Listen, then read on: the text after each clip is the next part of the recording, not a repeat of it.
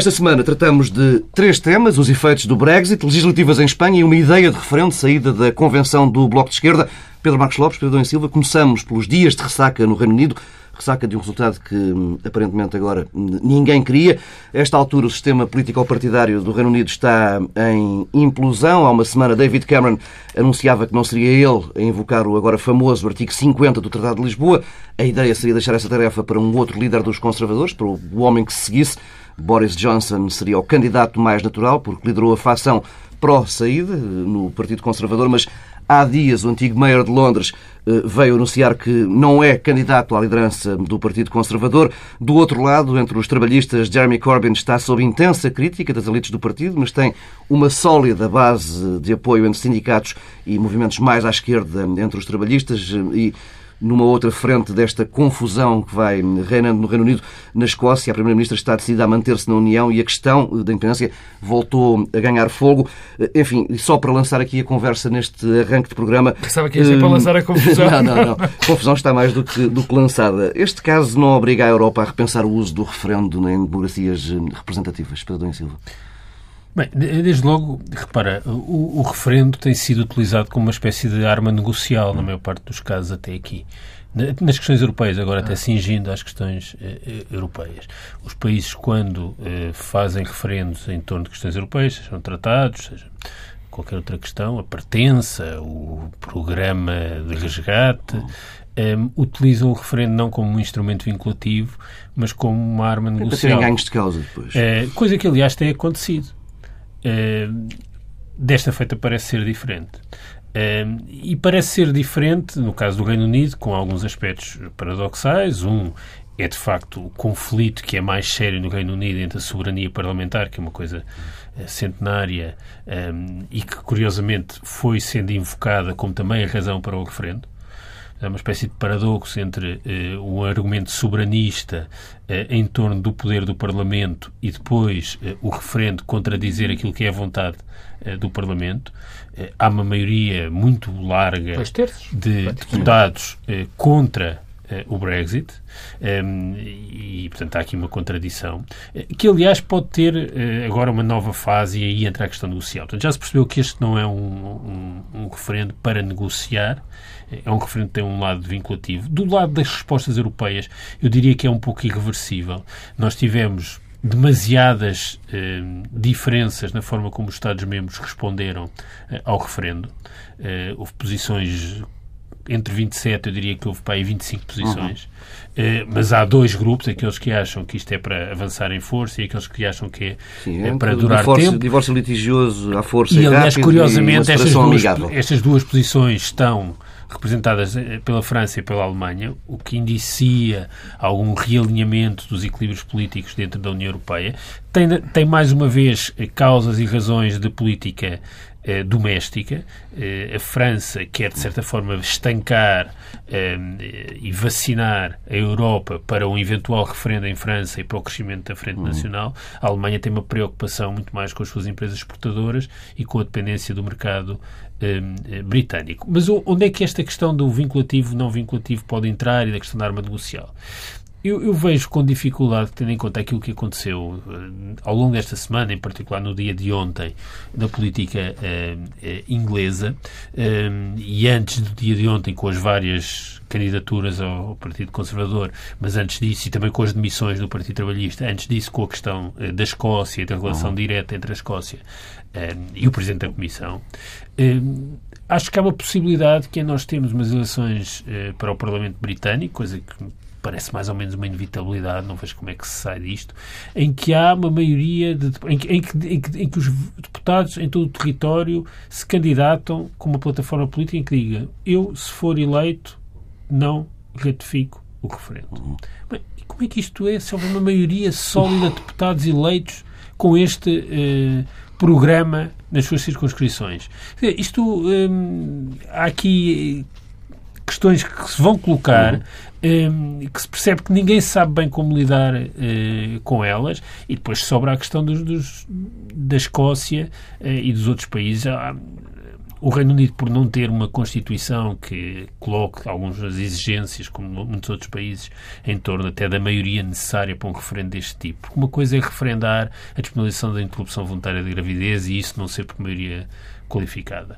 Mas é uma medida que é reversível, no sentido em que uma maioria conjuntural à frente pode reverter. Uhum. Outra coisa é sair de uma, eh, da União Europeia. Com uma maioria simples. Não? É? E, por exemplo, na Austrália, a Constituição australiana prevê, para dar um exemplo da, da, da Commonwealth, a, a, Constituição australiana prevê que eh, decisões deste tipo precisam de uma maioria no território e uma maioria, eu não me lembro do qual é o nome administrativo das, não sei se são estados ou condados, não tenho bem certeza, uma maioria em todos os estados. Uhum.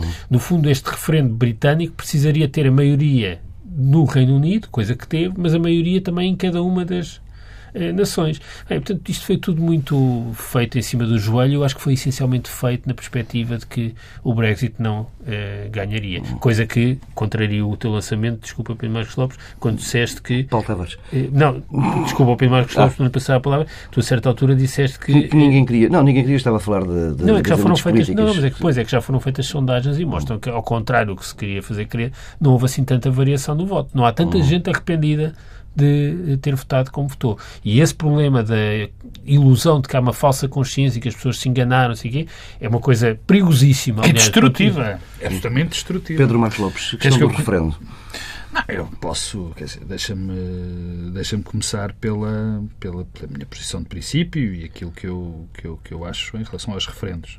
Os referendos são armas de destruição maciça da democracia, é aquilo que eu, que eu acredito.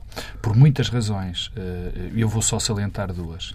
A primeira é que eu acho extraordinariamente difícil e extraordinariamente perigoso que uma questão política importante seja respondida como sim ou não. Hum. Aliás, é uma das razões de que a democracia representativa se impôs é, tem a ver com isso. Quer dizer, a, a todas as grandes decisões políticas precisam, numa democracia, de negociação, eh, precisam de que sejam analisados os prós e os contras das várias soluções, que as implicações sejam bem pensadas e é por isso que nós elegemos representantes e não mandatários que vão fazer exatamente aquilo que nós queremos a cada minuto.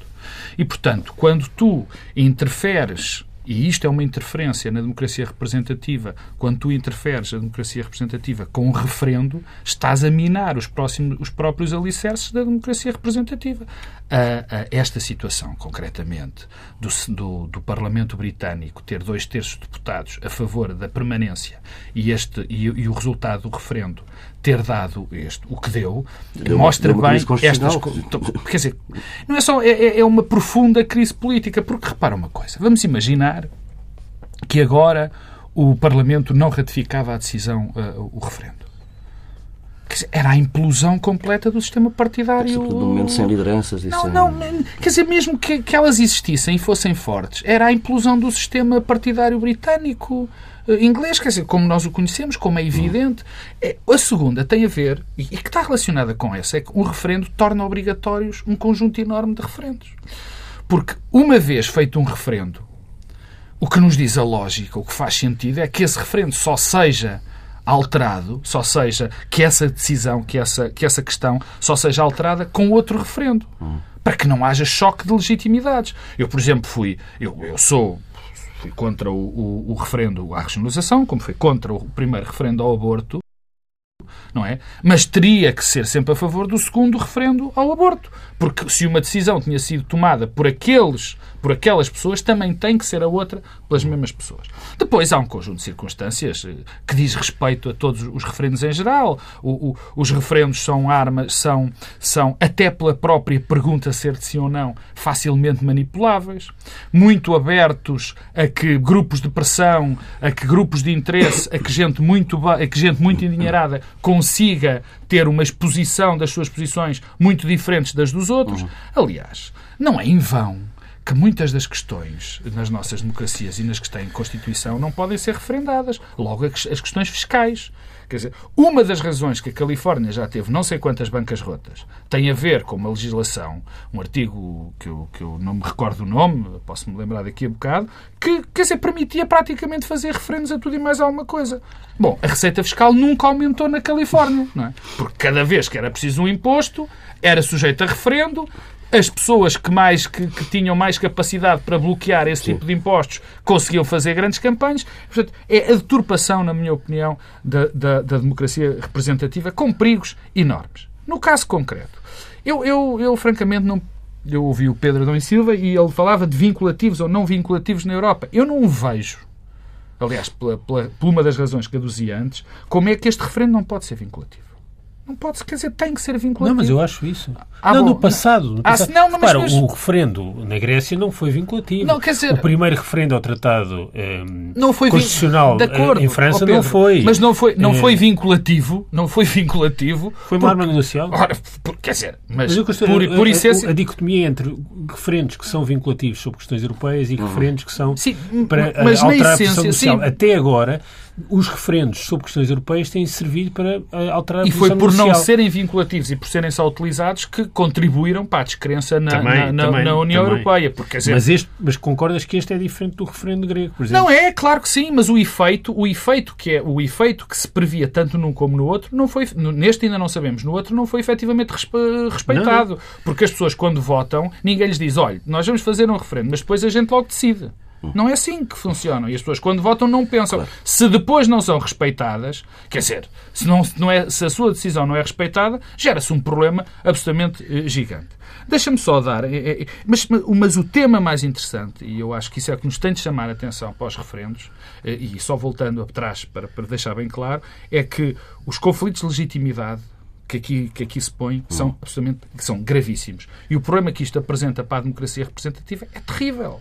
Porque depois, quer dizer, a, a, a proliferação de referendos tem um efeito absolutamente catastrófico na própria classe política. A dada altura, o político utiliza isto para se desresponsabilizar. Sim. Aliás, este caso concreto, este caso concreto deste referendo, que toda a gente já toda a gente já percebeu no dia a seguir a este referendo que ninguém sabia o que é havia de fazer com este resultado. Não havia qualquer tipo de plano. Não havia qualquer nem, nem tipo de plano. B, Boris Johnson, na primeira declaração que fez, já veio, estava muito moderado, e no artigo que escreve no Daily Telegraph praticamente diz que afinal já não quer. Foi isto que aconteceu. Quando os outros. Quer dizer, o que é que aconteceu? Com, para, como é que este referendo foi cavalgado? Por quem é que foi cavalgado bem nesta segunda fase? Por Nigel Farage, uhum. que, fez, o, que fez aquele discurso na, no Parlamento Europeu que por muito que me custe, grande parte do que ele disse eu concordava, quer dizer, eu não posso estar mais distante das posições dele, porque uh, abordou a questão na perspectiva política da política europeia, ou seja, daquilo que está mal, mas nós sabemos que o que ganhou e a campanha que ele fez foi completamente diferente. Até nisso os referentes são perigosos, porque uh, nós estamos a responder a uma pergunta e quem nos propõe fez outra. Uhum. E essa interpretação é que é terrível. Mas, uh, e para te finalizar, é, é uma consequência que é evidente que também que, que, que leva aos referendos. Políticos fracos, políticos fracos gostam dos referendos. Por, por motivos óbvios porque querem arranjar a legitimidade de outra maneira qualquer. Deixa-me só, só pegar Pedro aqui no, tempo, no tema do, do, do referendo, esta questão eh, do eh, mandato, que é eh, os referendos, eh, ao contrário do que por vezes quer fazer crer, isto até parece um pouco contraintuitivo, são um mecanismo de diminuir a autonomia e a margem hum. de manobra de cada um de nós. Porque a representação é que confere essa margem de manobra e essa autonomia. E, e, e a, a, diferenciação que eu, que eu estava aqui a sugerir entre este referendo e referendos anteriores que ocorreram em países europeus em torno de questões europeias, não apenas na Grécia, mas até voltando um pouco atrás ao referendo na Holanda eh, e em França eh, sobre o Tratado Orçamental em que chumbou, eh, o que é que aquilo permitiu? Permitiu dar margem de manobra ao Estado francês e ao Estado holandês, de tal forma que a União Europeia alterou o Tratado Orçamental para ir ao encontro, Tratado Orçamental, peço desculpa, o Tratado Constitucional, sim, sim. para ir eh, ao encontro dos, eh, das reivindicações políticas eh, de um conjunto de Estados-membros. Eh, ora, eh, o que os legisladores fazem, o que os parlamentos fazem, eh, e em particular parlamentos com a tradição anglo-saxónica, são espaços de deliberação e de compromisso.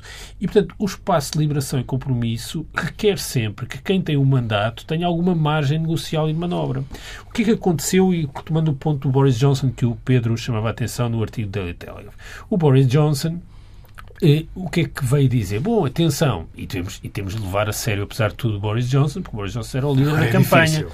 Não é, não é fácil. Não é? Mas o que o Boris Johnson veio dizer é exatamente, atenção, eu julgo que este voto no não era importante, o Brexit era importante, não como uma coisa definitiva, vinculativa, mas para reforçar a posição negocial do Reino Unido. Para, no fundo, o Reino Unido, que já tem uma posição Sempre ultra favorável, posição... ultra favorável, ainda ficar com uma posição ainda mais é? favorável. O que é que é contraditório? É que, pelo contrário, o que este referendo faz é diminuir a posição negocial do Reino Unido. O Reino Unido tem hoje menos força negocial do que tinha Sim. há 15 dias, do que teve, aliás, no percurso que levou ao referendo, onde já teve mais uns opt-in-outs em algumas matérias do que aquelas que já tinha. E agora, o próximo passo, que não se, ninguém consegue antecipar bem o que é que vai acontecer, é tudo muito incerto na política britânica, está mesmo a haver uma transformação quase natureza estrutural eh, nos partidos, na forma dos alinhamentos das clivagens sociais eh, e políticas na sociedade britânica, mas é o seguinte, é que quando for eh, ativado o tal artigo 50, a posição negocial do Reino Unido desaparece. Uhum o Reino Unido está entregue àquilo que for a vontade política da União eh, em relação às matérias Bem, sobre as quais precisa negociar. E, portanto, o que é que isso significa? Significa que a posição negocial ficou enfraquecida e aquilo que era a autonomia relativa face eh, à União Europeia do Reino Unido é hoje menor do que era há 15 além, dias. Além de um, além de um, desculpa, além de um pormenor completamente terrível do artigo do, do Boris Johnson, onde ele defende essas posições, quer dizer, é que ele esqueceu de dizer isso durante a campanha eleitoral. Quer dizer, Sim, claro. é, isso é que é absolutamente terrífico, quer dizer, porque é, e isto contribui também, nós que andamos sempre a barafustar contra a falta de, de, de, de, enfim, de qualidade, entre enormes aspas, da nossa classe política, o que isto demonstra é uma falta de respeito uhum. pelo, pelas pessoas, terrível, e que põe em causa muito do, da confiança que é fundamental ter nos políticos. Mas se reparas este ponto da falta de confiança, porque é uma das questões que tem surgido mais nas últimas semanas, aliás, que é até no fundo da, da forma como se eh, caracteriza o eleitorado que votou o Brexit, não é? Menos qualificados, mais idosos, e, portanto, eh, no fundo há aqui um problema de falsa consciência, hum. votam contra os seus interesses materiais, portanto estão iludidos, porque estão eh, a votar mal. Esse argumento é, é, é, péssimo e terrível, porque percebe-se bem porque é que estas pessoas votaram assim. E não compreender isso não ajuda também a, a superar o problema. Eh, mas o ponto da, da própria confiança nas elites eh, tem, tem, tem, também a ver com esta questão dos referendos. É porque, eu repito, o que permite representação é a capacidade de negociar Ora, a capacidade claro. de negociar precisa de margens de autonomia de quem hum. negocia. Eh, o mandato que tem eh, o Parlamento Britânico neste momento é um mandato determinado e sem margem de negociação, portanto, sem margem para o compromisso. Eh, o que, é, o que de facto coloca aqui o Reino Unido e é um problema do Reino Unido, mas toda a Europa numa situação dramática, para já o Reino Unido, há aquela nota que me parece que ilustra bem a coisa, que é eh, um irlandês do Norte, um escocês e um inglês entraram num bar, o inglês quis sair e os outros tiveram de sair também. E, eh, eh, e para já coloca-se esse problema, mas para a Europa isto é de facto um problema seríssimo. Vamos não. avançando para um outro problema, Pedro, porque senão não, não temos tempo para, para falar de todos os temas. Vamos até a Espanha, com poucas mudanças no no quadro eh, político. O PP venceu as eleições, mas não tem maioria. Vai começar, de resto, Rajoy já começou a, a negociar uma eventual uh, coligação para formar governo. Uh, tudo pode, ainda assim, acabar com a convocação de, de, novas eleições. Como é que leitura fazes dos resultados? Eu, eu, por acaso, não tenho exatamente a tua leitura em relação a que, a há um que pouco mudou. Político, é? o impasse continua, o impasse continua, mas há um reforço, há um reforço do Partido Popular, da direita. Ou seja, há um cenário cenário que, que, que começa, que só não existe por acaso em Portugal, mas que se adensa, que, que é mais claro, eh, que se tornou mais claro. A, a, a, direita, e vamos utilizar, e a direita em Espanha, em Espanha é mesmo a direita. A direita em Espanha está forte, tem posições sólidas, sabe para onde vai, uhum. tem posições concretas. Uh, e a esquerda está muito dividida. Uma das coisas curiosas deste, destas eleições tem a ver com o facto de que o Podemos eh, diminuiu a sua votação e diminuiu a sua votação de forma a que deixou de ser a espécie de motor que se pensava que ele ia ser de uma possível transformação política uh, uh, na Espanha. Na Espanha as coisas são muito mais complicadas. E está a um período de convulsão interna brutal, não é? Não, claro que sim, quer dizer, mas eu, eu, acho que esta, eu acho que esta cisão na esquerda, eu acho que estas cisões na esquerda, repara, grande parte da campanha do PSOE e do Podemos foram um contra o outro foram um contra o outro. Foi sobretudo essa, essa, esse o caminho. E também me parece que nenhum dos partidos foi suficientemente bem, eu vejo de fora, suficientemente claro nas suas posições. E quer dizer, isto cria um problema gravíssimo dentro, dentro não em Espanha, que provavelmente se vai alargar para outros países. A parte boa é que uh, um partido uh, que eu acho que vai ser bom a longo prazo é que já se percebeu que os novos partidos, estes novos movimentos, trazem, trazem não trazem grande novidade em relação aos antigos e trazem todos os defeitos que os antigos também traziam. Pedro Adão Silva, Espanha. Eu gostava de partilhar este otimismo eh, do Dr. Marcos Lopes, mas não, não vejo não vejo nenhum sinais disso, a não ser uma coisa conjuntural no domingo em Espanha, eh, com a diminuição da votação eh, no Podemos, em que julgo que, aliás, que eh, o Brexit poderá ter acelerado essa tendência, mas, quer dizer, se olharmos para o lado para a Itália dez dias antes, temos a tendência exatamente contrária, com uma formação política que, na comparação entre forças como dizer, eu não queria chamar um, pouco ortodoxas. Heterodoxas, entre forças políticas heterodoxas, ou seja, que, que não correspondem ao padrão que nos habituámos em formações políticas com votações expressivas nas democracias ocidentais. Um, quer dizer, o Cinque Stelle uh, aumento, quer dizer, ganhou Roma e Turim. Uhum. Eh, e acho que isso diz tudo sobre o que se está a passar ehm, de, desafetação e de afastamento das pessoas em relação à política, aos partidos, de que o Podemos é, é um exemplo. E, e, portanto, eu não, um dado que... relevante, desculpa interromper, é um dado muito relevante a Espanha, que é o, o nível da abstenção, não é? Sim. O nível da abstenção foi absolutamente brutal. 52% das pessoas votaram apenas. O que, o que em Espanha, por exemplo, tem níveis de participação superiores a Portugal, o que tradicionalmente também explica porque a força das formações partidárias eh, heterodoxas é que nesses países onde há uma tradição de voto, quando as pessoas deixam de votar nos partidos do centro, tem que encontrar uma continuam a votar. Uh, e, portanto, uh, isso também explica o crescimento dessas formações. Mas o que, o que é que há em Espanha? Em Espanha uh, há duas dimensões que, que provavelmente estão mais presentes quando pensamos no caso português. Eh, uma que eu não tenho bem explicação, eh, mas parece-me que a questão da quebra de relação de confiança e fim de credibilidade da classe política está muito mais avançada em Espanha do que em Portugal. Uh, não sei porque é que isso acontece. Explica-se mas... que é com os casos de corrupção. Com... Bom, mas nós também, casos de corrupção, temos um ex-primeiro-ministro que esteve preso. Uh, e, e porquê que em Portugal isso ainda não aconteceu com a mesma intensidade? Não consigo perceber. E depois há a questão das autonomias que baralha completamente as contas. Eh, e baralha as contas com uma outra dimensão que baralha. Porque, no fundo, o que é que temos? Bem, o PP cresceu por relação a dezembro. Bem, mas cresceu, mas cresceu por relação a dezembro, mas uh, dizer que o PP está forte, nós temos de ter em consideração que, bem, consolidado por relação a quê? Quando o PP e o PSOE juntos tinham votações quase em redor dos 80% e agora juntos chegam aqui aos 50 e tal. É, e portanto está consolidado porque nós já interiorizámos que os partidos do centro-direita e do centro-esquerda é é, em Espanha já estão, a é perda já é um adquirido. Bom, recuperou. Recuperou por relação aos cidadãos e eventualmente outros votos que eh, foi buscar a algum lado. Mas não chega. Cidadãos foi muito penalizado pelo sistema uh, eleitoral. Não chega, porque a verdade é que temos uma situação política em Espanha que, ao contrário do que aconteceu sempre, em que o partido que ganhava tinha capacidade de formar governo, desta feita estamos com um bloqueio eh, político, com uma espécie de evolução do bipartidarismo para o quartipartidarismo, eh, em que, em que temos uma formação de direita, o PP é hoje um partido de direita mesmo, é duas formações centristas, uma mais à esquerda, outra mais à direita, os Cidadãos e o PSOE, e depois ainda uma de quarta formação, que é esta coligação, para, para ultrapassar problemas uh, do sistema eleitoral entre o Podemos e as esquerdas uh, unidas. Uhum. Uh, o que é que isto significa? Significa que a geringonça não é formável em Espanha como foi em Portugal, porque aí está que somar um sem número de pequenos partidos uhum. eh, nacionalistas.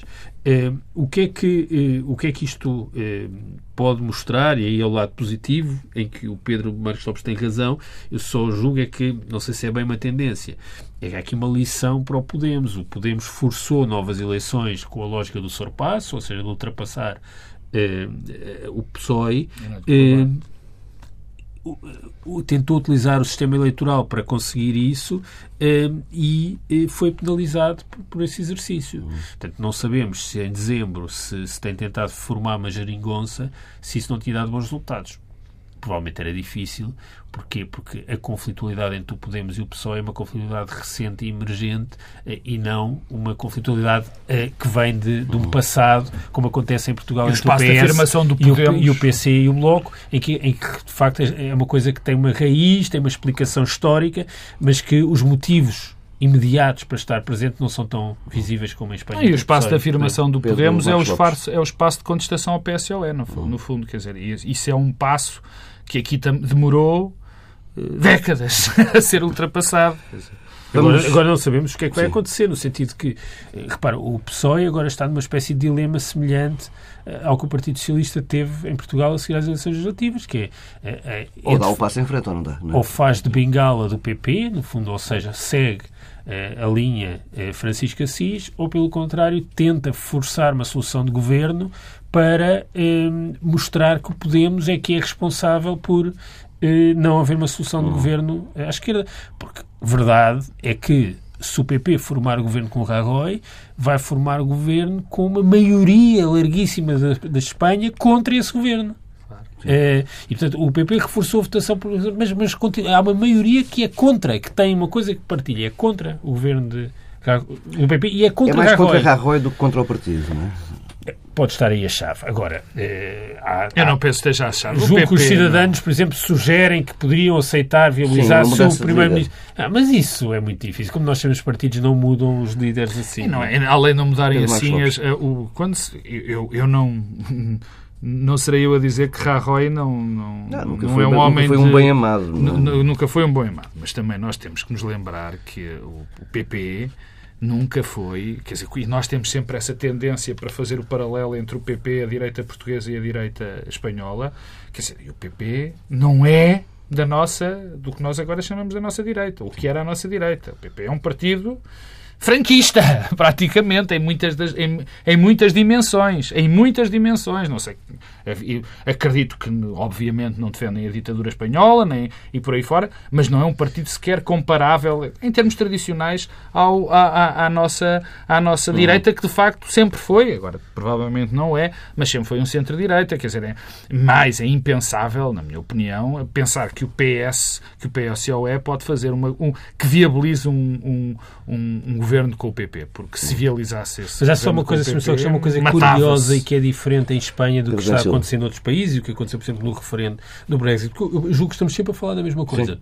Quando é o Brexit, quando são as eleições norte-americanas, as primárias e o que se anuncia Sim, nas é. presidenciais, é. as eleições espanholas, o problema é sempre o mesmo, é de desestruturação da representação como a conhecemos nas últimas uhum. décadas e qualquer coisa de novo que está a surgir.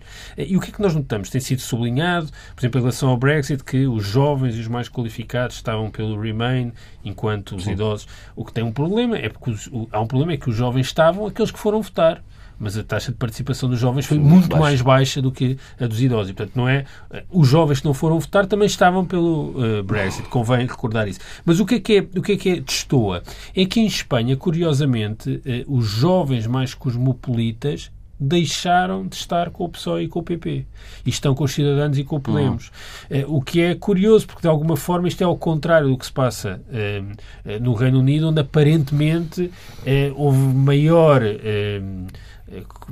respeito ou alinhamento entre o voto dos mais qualificados e mais cosmopolitas com o sentido de voto dos partidos uhum. do sistema, com os, com os conservadores e com o Labour. Portanto, em Espanha há aqui coisas diferentes que têm também a ver com a, com a contestação política nos últimos anos em Espanha, nomeadamente eh, ao período eh, pós-crise das dívidas soberanas. Vamos eh, mudar de assunto para um tema hum, caseiro. Vamos ao bloco e à ideia de um referendo sobre a Europa, sobre o Tratado Orçamental. Não ficou bem claro qual das duas hipóteses seria. Olham para esta proposta apenas como um, um impulso de Congresso, como lhe chamava hoje Carlos César? Não, eu, eu, eu olho para esta proposta como, como eu não gosto de utilizar estas expressões, mas isto é uma garotice, não é? Quer dizer, não... Eu percebo que o, que o Bloco de Esquerda precise de espaços de afirmação própria. Quer dizer, mas convenhamos, pegar num assunto desta sensibilidade. E na, na altura em que era. Propor, neste, na altura, e não se, nem sequer ter o cuidado de explicar ao que vem é terrível. Pior do que isso é que primeiro não explicou que, que, que referendo queria, ninguém ficou, Houve ninguém percebeu, e depois veio-se dizer que era sobre o Tratado Orçamental. Bem, o disparate ainda é maior, porque isso é inconstitucional. Não me parece que o Bloco de Esquerda tenha capacidade de angariar dois terços dos deputados para se poder fazer um referendo, uh, para mudar a Constituição e para depois se poder fazer este referendo. Portanto, é, é, é, é de uma gravidade sem fim. Depois, mas vamos imaginar que o, o, Bloco de Esquerda queria eventualmente referendar assuntos, assuntos sobre a Europa, que pelos vistos quis, não sei. Se há. Eu, quer dizer, mais uma vez caímos na, naquilo que nós que, que, estávamos a falar no princípio, que eu falei no princípio, a relação dos referendos. Se nós olharmos para, os, para a representação dos portugueses, para os partidos onde os portugueses votam, nós chegamos à conclusão que não há nenhum partido neste momento que ponha em causa a nossa presença uhum. no espaço europeu. Um, único. Nem o Partido Comunista Português. O Partido Comunista Português está muito contra muitas situações. Faz uma avaliação crítica, mas não defende a saída. Sim. No fundo, a posição do Partido Comunista é uma posição singular, no sentido em que, aparentemente, o que o Partido Comunista acha é que nunca se devia ter entrado. Sim, mas Sim. isso, Santo António, como diz o outro. Mas, e, e provavelmente, se nós olharmos para todos os partidos, vemos que há várias áreas nos partidos que também acham que têm posições críticas, mas não põem em causa a permanência. Hum. Portanto, o que o Bloco de Esquerda está a dizer é que, no fundo, não representa, não faz o seu papel de representante dos cidadãos. Porque os seus próprios, eh, as suas próprias posições são a favor da permanência na União Europeia. No fundo, se calhar quer fazer, mas enfim, não se soube exprimir aquilo que Pedro Adão e Silva há bocado disse. Quer dizer, talvez um referendo de forma para fazer uma espécie de uma, de uma, de uma eh, pressão política, neste caso, no caso que pode acontecer para a semana em relação às sanções Aliás, que são feitas. Aliás, isso foi enunciado, não é? Ser uma consequência das sanções. Ah, Se houver sanções, então fazemos um Sim, foi, foi uma dizer, das deliberações que é, essa. É, foi... Muitas das vezes, quer dizer, não me estou a queixar, é difícil eh, ter palavras que, quer dizer, a minha explicação lógica é que querem pôr o dedo no ar. Como dizia no aquele programa de televisão, querem aparecer uh, exprimir mais uma vez, não, mas não é, da pior não é forma. Vez que vimos uma coisa sim, no Congresso. Claro é? que sim. Exprimir, mas da pior forma, o seu, o seu repúdio por determinadas posturas europeias. Mas depois utilizar os piores meios possíveis e utilizar argumentos que eu não posso deixar de chamar profundamente populistas. Porque aquilo é uma atitude absolutamente populista, porque sabem que não é possível, sabem que não têm apoio para fazer aquilo, mas berra-se um bocado para fazer uma afirmação que, na minha opinião, é completamente irresponsável e que daqui a oito dias ninguém vai falar, provavelmente. Pedro Silva. Bem, eu acho que uma parte importante da explicação para esta iniciativa do Bloco de Esquerda é ter sido um congresso, mas um congresso, eh, um congresso eh, que acontece num fim de semana eh, de Brexit, de eleições em Espanha e de europeu de futebol. Uhum. Um, e o que é que o Bloco de Esquerda queria fazer? Queria fazer aquilo que é parte da sua agenda e que faz todo o sentido nos últimos tempos, que é, é mostrar, por um lado, que tem um compromisso com uh, a geringonça, mas que tem uma diferenciação, autonomia. autonomia. estratégica uh, e que essa autonomia estratégica uh, é traduzível numa agenda cotidiana. e escolheu este tema porque se fosse falar de reposições, de impostos, neste fim de semana ninguém ia dar pelo Bloco de Esquerda. qual é o problema? É que isto é um assunto demasiado sério e foi claramente apresentado de forma ligeira. Uh, e, portanto, no fundo, aquilo que é uh, a vontade de aparecer uh, colide com o modo como foi feito e com a fragilidade da proposta, que não se chega a perceber exatamente qual é. e, e porquê que isto é demasiado sério? Porquê que o Bloco de Esquerda pode estar a brincar com o fogo? Porque pegando outra vez no caso do Reino Unido, eh, nós estamos hoje, nós somos todos europeus colocados nesta situação porque a questão do referendo foi utilizada de forma tática durante uhum. um processo eleitoral. Um, e, e, e, essas opções, essas escolhas iniciais têm consequências e traduzem-se mais à frente em problemas uh, sérios. Parecia que ia correr bem, pensava David E, portanto, e também aqui no caso português é isso que pode estar a acontecer a questão, para além das questões constitucionais, é, isto é o mesmo Bloco de Esquerda que há uns tempos acusava a JSD de brincadeira de crianças por apresentar uma proposta de referendo que era inconstitucional. É, para além dessa questão, mas cingindo-me à questão política, é, um referendo pressupõe sempre que existe uma clivagem numa sociedade é, visível em torno de uma determinada matéria. É, e é, nós podemos defender o referendo para a disponibilização da, da interrupção voluntária da gravidez porque sabemos que há espaços de representação, isto é, partidos, pelo menos, que têm uma posição divergente. Ora, o que se percebe é que o Bloco não tem uma pergunta, não sabe exatamente o que é que quer perguntar, referendar, condiciona essa pergunta e o referendo a um evento político importante, dramático, mas conjuntural, que são umas sanções em torno da estratégia orçamental eh, do governo eh, que esteve em funções em 2015 eh, e essa, essa questão nem sequer se traduz numa clivagem visível entre os partidos. Eu não compreendo como é que é possível dizer eu quero fazer um referendo sobre um tema que não sei bem qual é, mas sei que tem a ver com a União Europeia, e qual é a minha posição sobre esse tema? Em que é que diverge dos outros países? Dos partidos dos e dentro partidos. dos partidos. Eh, quer dizer, eh, eh, que pergunta é essa que iria dividir pelo menos os partidos portugueses? É que até ver dela não se conhece. E, e não se conhecendo, podíamos ter aqui... Agora imaginemos que havia referendo sobre o Tratado Orçamental ou até a sua presença de Portugal na União Europeia que é que íamos ter? Tínhamos uma campanha em que uh, a saída estava entregue ao PCT, PMI, RPP, ao Partido Nacional, não sei o quê, uh, uh, e, e, depois temos o Bloco, o PC, o PSD, o CS, tudo isto, nada disto faz sentido do outro lado. E, e, e, portanto, estas coisas são ligeiras Uh, e com coisas destas, como mostra o contexto que estamos a viver na Europa, uh, não é nada avisado tratar de forma ligeira estes temas. Faz apenas sentido como agitador de, de congressos. Bem, fica por aqui esta edição do Bloco Central. Cruzamos já na próxima semana, já com o debate do Estado da Nação em agenda.